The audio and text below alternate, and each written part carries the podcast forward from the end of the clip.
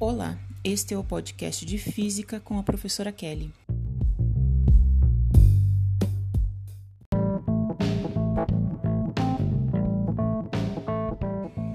Episódio de hoje: A voz e a fala humana. O que é a voz? A voz é o som produzido pelo ar que é lançado dos pulmões na laringe e vibra as pregas vocais. A fala é o som articulado e moldado pela garganta, dentes, língua, bochechas e lábios. Para falar, movimentamos cerca de uma dúzia de músculos da laringe. As cordas vocais são estruturas músculo-membranosas que formam um V invertido. Como essas cordas vocais ou pregas vocais funcionam? Se as pregas vocais estiverem relaxadas, o ar passa livremente sem produzir som. Quando desejamos falar, o cérebro envia comandos nervosos para os músculos que controlam a tensão nas cordas vocais e o ar passará vibrando as pregas. As vibrações são muito rápidas, a frequência é de mais ou menos 100 vezes por segundo. Enquanto ocorre a vibração, várias estruturas, a cavidade da boca, garganta, passagem nasal, entram em ressonância, produzindo várias ondas harmônicas e amplificando o som. Como cada pessoa possui uma caixa de ressonância típica, a qualidade vocal ou timbre varia. Então, podemos controlar voluntariamente os movimentos da língua, dos lábios e palato mole para articular os sons que formam as palavras faladas, que são os fonemas. Já a significação dos sons da linguagem falada é aprendida ouvindo as palavras. É o que acontece na fase em que as crianças aprendem a falar. Resumindo, a voz humana é o resultado de três processos: vibração, ressonância e articulação. Assim, nós nos expressamos e nos comunicamos por meio de inúmeros e variados sons vocais. São esses não verbais, que não pertencem à comunicação falada, como chorar, gritar, soluçar, sussurrar, balbuciar, rir acompanhamos e sublinhamos o que dizemos com sutis conotações vivenciais e metafóricas, que se manifestam por meio do comportamento vocal. Outras expressões não verbais são também os sons que emitem vozes de animais, como o de porcos, relinchar de cavalos, urrar de burro, piar de aves, entre outros. Sobre as estruturas do aparelho fonador.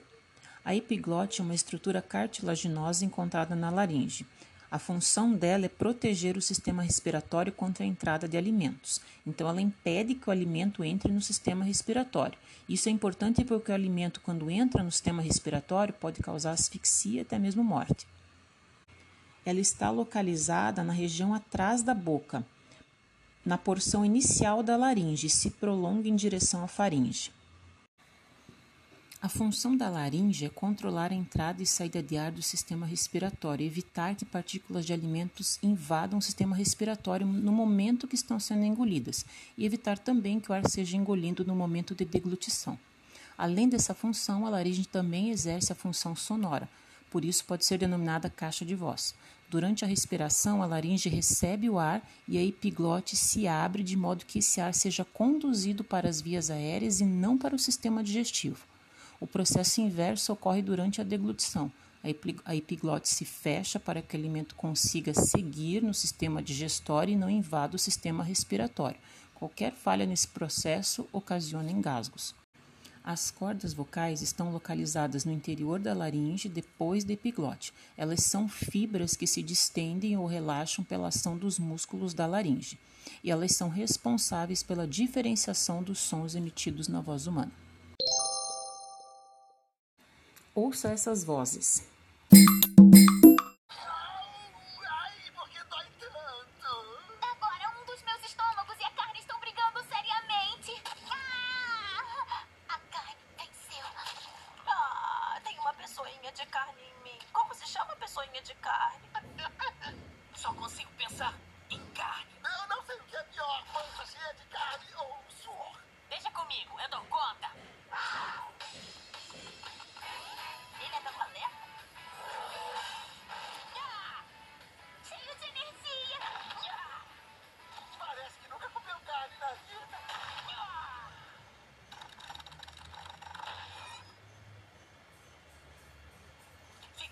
Concentrado e foi tão ágil. Tudo é possível quando se come legumes.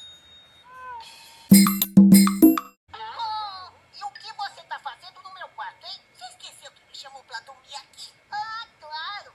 Ah, isso explica esse pijama. Bom, é, isso aqui é coisa de mãe, né? Sei, todo mundo sabe da sua obse obse